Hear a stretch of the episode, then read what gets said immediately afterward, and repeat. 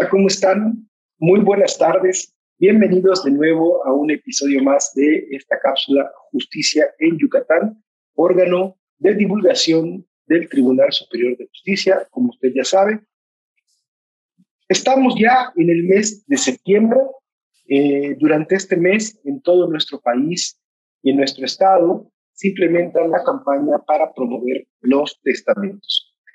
Esta campaña tiene la finalidad de contribuir para dar eh, certeza, para eh, abonar a la cultura de la previsión, para dotar de mayor seguridad jurídica para el ejercicio adecuado del derecho a heredar.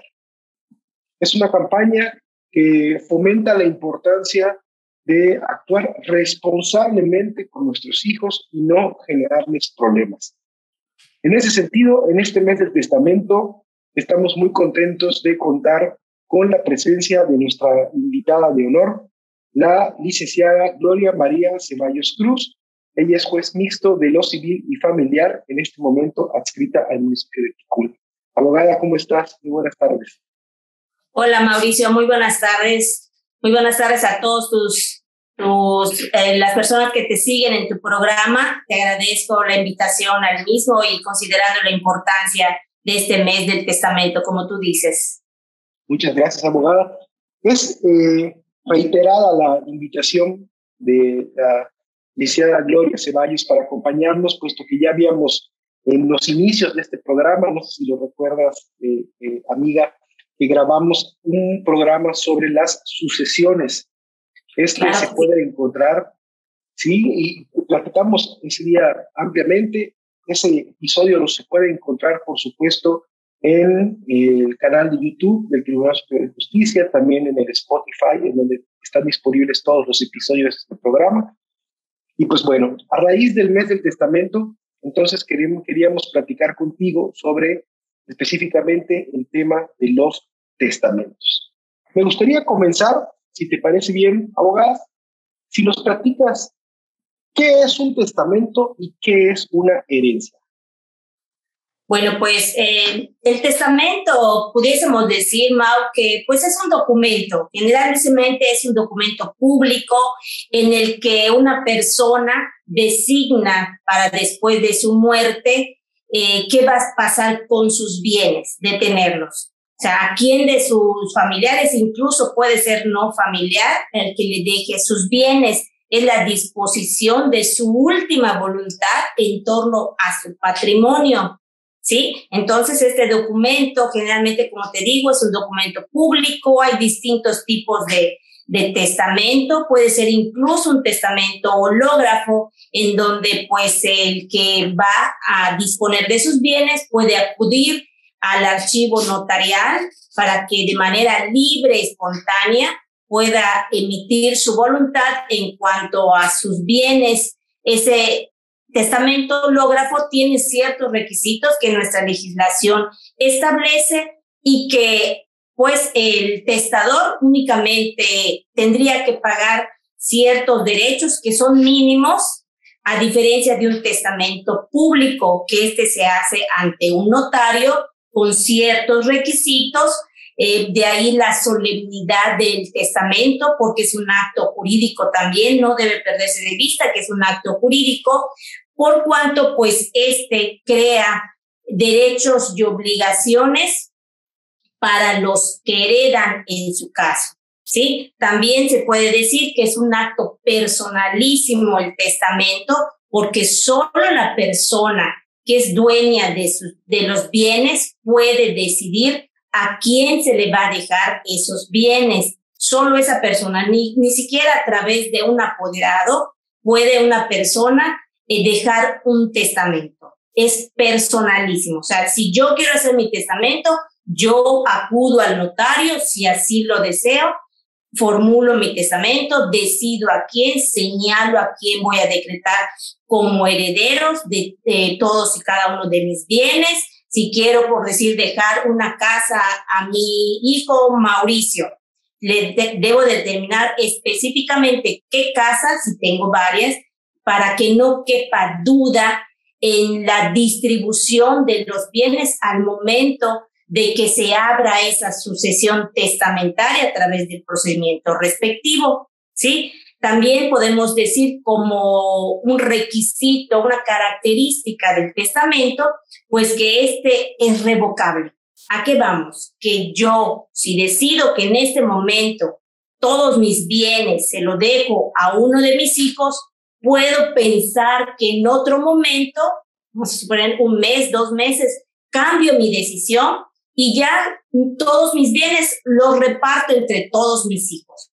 Por eso se dice que es revocable. Lo podemos modificar cuantas veces nosotros, testadores, consideremos que deben ser distribuidos nuestros bienes a nuestros, a nuestros parientes, incluso a otras personas que también podemos hablar un momento más adelante al respecto. También es, una, es un acto libre. ¿Por qué? Porque la decisión es mía. Nadie debe de venir a coaccionarme o a decirme qué voy a hacer con mis bienes. Yo como propietario, dueño de mis bienes, puedo decidir a quién se lo voy a dejar sin que nadie tenga el derecho de decirme a quién voy a dejar como herederos. También es muy importante, Mau, señalar que en cuanto al testamento, no solo transmite eh, los bienes como patrimonio en sí, sino también transmite derechos y obligaciones. ¿A qué vamos con que transmite derechos a los herederos para después de la muerte de un testador? Eh, supongamos que yo tenga un pagaré firmado a mi nombre, o sea, a mí me debe una persona. Entonces, si yo fallezco y no me han cubierto esa deuda, mi, mi heredero mi albacea, si dejé el testamento, debo designar un albacea. Entonces, ese albacea va a tener todo el derecho de exigir que se le, que me reintegre, o sea, que le paguen, que me paguen esa deuda. Es mi, es mi derecho eh, después de mi muerte. También crea obligaciones. Vamos a suponer que yo haya prometido en venta uno de mis bienes, un predio, pero no se llegó a hacer la escritura definitiva de compra-venta. ¿Qué va, ¿Qué va a suceder en este caso? Pues el, al que le debo de, al que le debía haber firmado esa escritura de compra-venta, él va a tener el derecho de exigirme a través de mis herederos y por conducto del albacea designada en el testamento, si lo hay, eh, esa obligación de suscribir esa escritura, de suscribir esa escritura a nombre del que le vendí. Por eso se dice que el testamento también crea derechos y obligaciones, porque no terminan con la muerte esos derechos y obligaciones del testador. Y, por lo que respecta a la herencia, pues podemos decir que es el cúmulo de, bienes que tenemos en nuestro patrimonio. Pueden ser bienes, bienes muebles, sea, un, carro, un seguro de vida incluso, eh, bienes inmuebles, pues previos. Inmuebles son previos, ¿sí? Eso es el, la herencia en sí. Es nuestro patrimonio que como personas vamos formando, vamos obteniendo a lo largo de nuestra vida. ¿Y qué pasa, abogada, cuando una persona fallece y no deja un testamento? Bueno, ¿qué pasa con eh, estos bienes y con estos derechos y obligaciones? Ok, eh, cuando alguien fallece sin dejar un testamento, entonces se dice que todo su, su caudal patrimonial queda intestado, es decir, eh, de acuerdo a la legislación, se debe de llevar un procedimiento que se denomina juicio de sucesión intestada. Entonces, ahí el juzgador, de acuerdo al grado y prelación de todos y cada uno de, los parientes de, del, del fallecido, del difunto, pues entonces acudirán a solicitar que de acuerdo a la ley se les asigne, se les reconozca el carácter de herederos y también se divida de acuerdo a ese grado y prelación todos y cada uno de los bienes que conforman la masa hereditaria. Eso es a través de un juicio de sucesión intestada. El, la persona, yo no hago testamento, no, no, no he dicho a quién le voy a dejar todos mis bienes. Entonces, de acuerdo a la legislación y tomando en cuenta el grado de parentesco de todos mis familiares, pues entonces la ley determina a quién, le, a quién debe ser reconocido como heredero. Supongamos que eh, fallece de una familia conformada por los hijos, la esposa y el, y el esposo, fallece el esposo, ¿sí? Entonces el esposo tiene un cúmulo de bienes, pero no hizo un testamento. Entonces lo que va a acontecer que sus hijos, concurriendo con su mamá, van a acudir ante un juez familiar a solicitar que se promueva, a promover más bien un juicio de sucesión intestada, en donde también considerando la, el, el régimen que, en el que se constituyó el matrimonio, vamos a suponer sociedad legal, y que los bienes que haya obtenido el señor lo obtuvo durante el matrimonio, entonces a la esposa que concurre con hijos tiene derecho a gananciales de esos predios, porque aunque ella no haya aportado económicamente para la compra de esos predios, pero por su régimen de sociedad legal y como es cónyuge supérsite, es decir, que aún vive, tiene derecho a esos gananciales. La mitad de esos predios, de esos bienes del, difunto le pertenecen a ella y la otra mitad es la que le va a pertenecer a todos y a cada uno de sus hijos por partes iguales. O sea que la ley protege a la mujer y a los hijos dependiendo del grado o a cualquier otra otra, otra parentela. Si no hay esposa, ahí dependiendo del grado de, del parentesco es cuando la legislación nos señala cómo se van a decretar y reconocer el carácter de herederos a los parientes del, de la, del difunto. Quiero pensar entonces que por lo que usted comenta es precisamente cuando una persona fallece intestada, es decir, no deja un testamento, es cuando viene la mayoría de los problemas, ¿no? Exactamente, así, así es, así es, Mau. Es el problema que, eh, pues que acontece cuando una persona no deja la disposición de, de sus bienes. También puede suceder que eh, haya una parte decretada, decretada en, una, en un testamento, haya, haya dispuesto una persona parte de sus bienes en un testamento y después de que hizo su testamento, pues adquiere más bienes y esos bienes no los dispuso, entonces estaríamos hablando de, una, de un juicio de sucesión mixto. ¿sí? Entonces hay testamentaría y hay intestado para que se abra la sucesión testamentaria de los bienes que, de los cuales dispuso y también de los bienes de los cuales no dispuso para que se reparta al, a los que deben de ser de acuerdo a los grados eh, de parentesco. Ahora bien, abogada, todas las personas pueden testar. ¿Hay alguna persona que sea incapaz de poder testar? Bueno, em, de facto, todas las personas, marca la ley, que pueden hacer testamento. Todas las personas, a no ser que caigan dentro de aquellas hipótesis en las cuales la ley les prohíba testar. ¿A quiénes me estoy refiriendo? Pues a los menores de 16 años, esos no pueden hacer un testamento porque no tienen una capacidad eh, jurídica. Pueden tener la capacidad de goce como todas las personas, pero no la capacidad jurídica para poder disponer de sus bienes. ¿sí? Eh, también no pueden testar pues aquellas personas que, que padezcan o tengan alguna discapacidad intelectual cognitiva, auditiva, que padezcan de alguna discapacidad.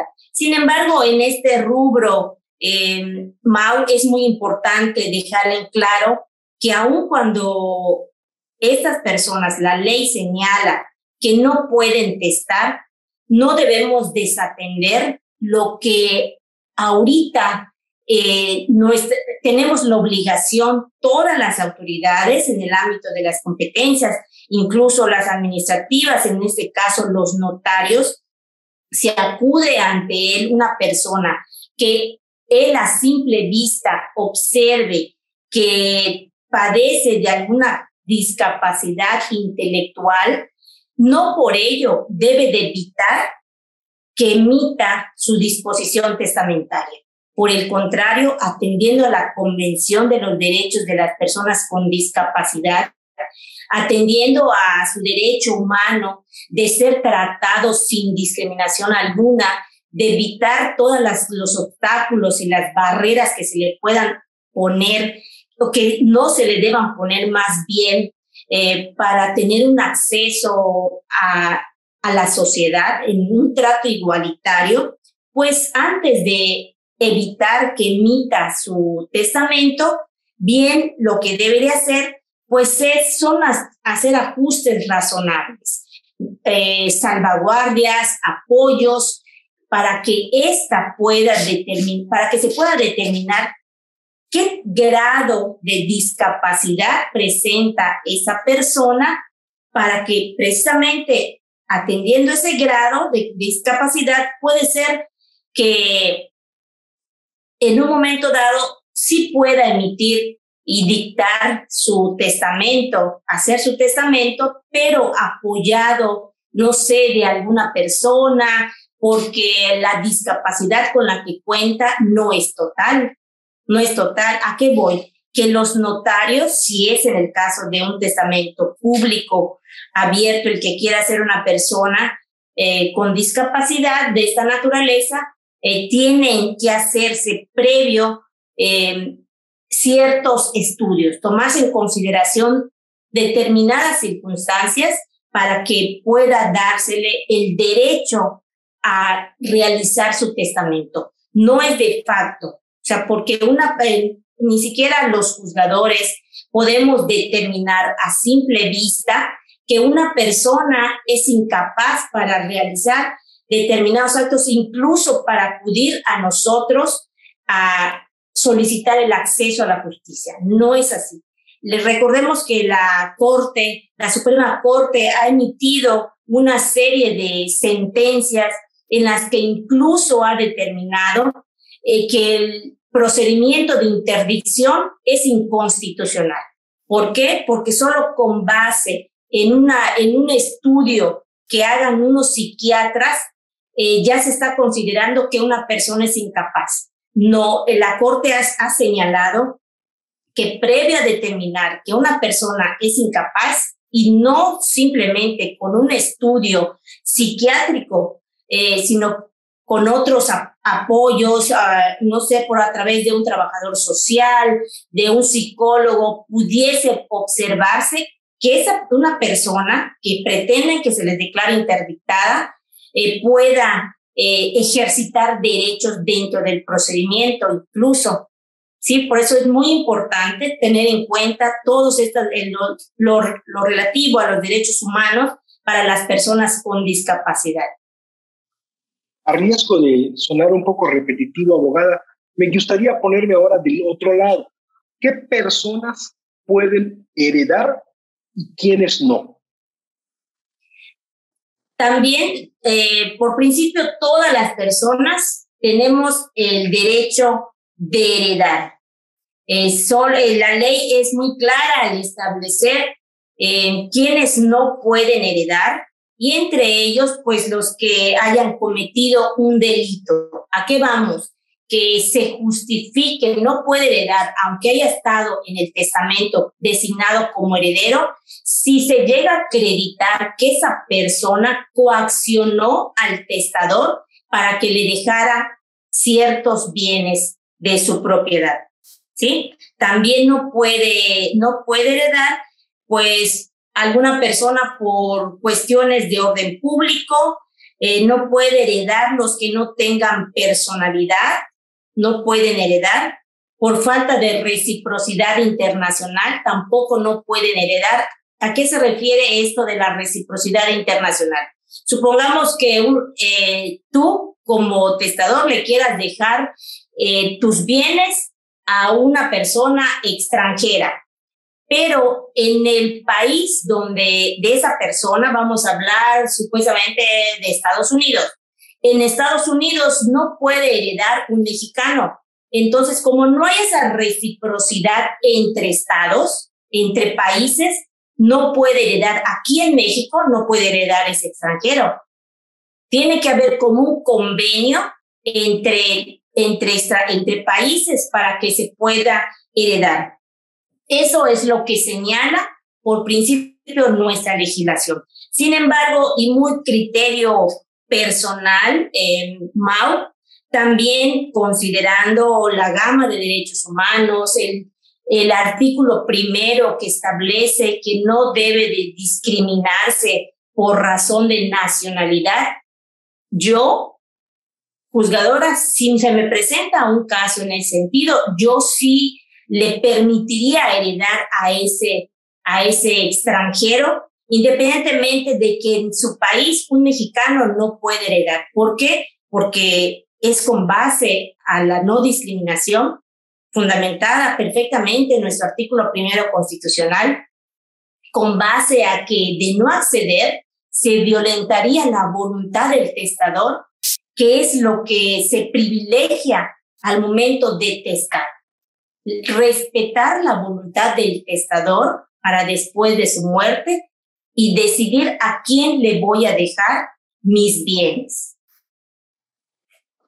Abogada, normalmente, o quiero pensar que la mayoría de los casos, eh, una persona que hace un testamento lo hace pues para eh, heredar sus bienes, los derechos a, sus, a su descendencia, ¿no? A sus hijos. Pero vamos a pensar en un caso en el que una persona no tenga hijos o simplemente porque su voluntad sea dejarle estos bienes a eh, otro tipo de entidades. Podría ser, por ejemplo, que eh, se pueda prestar, por ejemplo, a asociaciones altruistas, alguna causa específica, etcétera. Esto se puede. Efectivamente, Mao sí se puede testar a favor de, de una institución altruista. Nuestra legislación señala que se puede testar a favor de asociaciones, eh, de instituciones públicas y privadas. Y dentro de estas privadas eh, yo consideraría incluso hasta las asociaciones que están en pro de la pobreza o de los, de los huérfanos o de los discapacitados. Y yo, testador, si no tengo a quién dejarlo, incluso si tengo, bien puedo dejar mis, mis propiedades a esa, a esa institución, pero para ello también hay que seguir ciertas reglas y de acuerdo a la constitución de, de la República, nuestra constitución política de los Estados Unidos mexicanos, para aceptar esta, esta herencia a favor de alguna institución eh, privada o altruista, se deben seguir los lineamientos que establece el artículo 27 constitucional. Incluso se puede testar a favor de asociaciones religiosas de, con la taxativa de que los los bienes que se vayan a heredar a favor de estas instituciones se usen para ese objetivo de la, de, o sea, de la religión, ¿no? De la, de la asociación religiosa. Y siempre y cuando también la asociación altruista, pues como su nombre lo dice, es, eh, pues por obviedad, es tiene un fin lícito, pero sí se debe de constatar que esas instituciones persigan un fin lícito y dependiendo qué es lo que se va a heredar, el objeto al cual va a ser destinado. Abogada, finalmente, ¿un testamento puede caducar? El testamento sí tiene, eh, sí puede caducar, existe la figura de la caducidad del testamento. Entre estas, pues es que el heredero que haya sido designado, pues haya fallecido antes del autor de la sucesión. En este caso, pues ya no hay, ya no hay heredero y caduca ese, ese testamento. Es decir, la, la caducidad en un testamento se actualiza cuando es perfectamente válido ese testamento, pero pierde su eficacia, o sea, pierde su validez por causas extrañas al, al testador. Causas extrañas y ajenas a la voluntad del testador. ¿Sí? Eh, por, si, el, si el heredero, como te digo, muere antes del testador, eh, pues ya no hay esa, ya no hay a quien dejarle esos bienes y caduca. También cuando el heredero muere antes de que se cumpla una condición establecida en el testamento, también es una causal de caducidad del testamento. Otra de las causales podríamos señalar que si el heredero se vuelve incapaz de recibir la herencia o legado o repudia la herencia, su derecho a heredar, también el testamento caduca. Esto de acuerdo a la capacidad de heredar que está perfectamente señalado en nuestro código de familia, específicamente en nuestro artículo 609 del ordenamiento antes citado. Pues bien, dentro del tema de las sucesiones, que es muy largo, es un poco complejo, hemos platicado ya de manera muy general sobre el testamento Agradezco mucho la participación de la licenciada Gloria Ceballos Cruz, excelente juzgadora, gran amiga. Creo que es muy importante que los ciudadanos eh, eh, sepan que cuando se hace un testamento también es una gran oportunidad para poder ordenar nuestros documentos, para poder heredar, valga la redundancia, tranquilidad a nuestros seres queridos, para también evitar perder el tiempo, eh, para eh, también evitar problemas familiares, ¿no? Asegurar el patrimonio de acuerdo a lo que es nuestra voluntad. Abogada, muchísimas gracias por acompañarnos.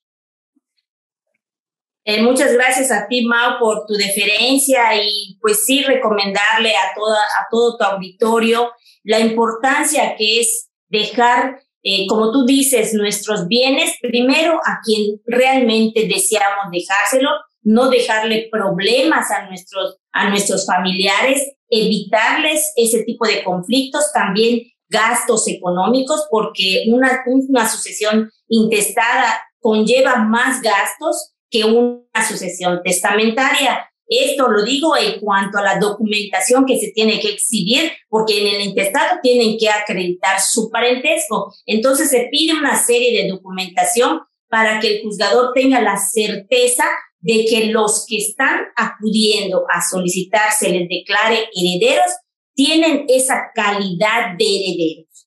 ¿Sí? Entonces, en esa medida, pues si deja unos testamentos, solo se va a concretar el juzgador, a verificar la validez de ese testamento eh, sin más, sin pedir más documentación que el simple testamento y que acudan todos y cada uno de los designados herederos es mucho más fácil el trámite. Eh, de hecho, eh, en los dos procedimientos, ya con los procedimientos orales, familiares, los trámites de sucesión intestada que en ese entonces, antes de las reformas a la oralidad, tardaban años, tardaban incluso ahorita todavía tenemos procedimientos que por los mismos conflictos que existen entre los supuestos herederos, pues no se ha concluido. Es la importancia de dejar un testamento, no dejarle problema a, nuestros parientes, evitarles trámites engorrosos, costosos y sobre todo eh, que viva en paz la familia, que es lo que el Estado tiene la obligación de velar, que la familia esté siempre unida y haya paz y concordia entre todos. Muchas gracias por tu invitación. No, a usted, abogada, es, creo que es muy importante resaltar que precisamente el Estado en este mes de septiembre implementa políticas públicas tendientes a facilitar la eh, realización ¿no? y certificación de estos eh, testamentos por parte de los ciudadanos en el mes de septiembre.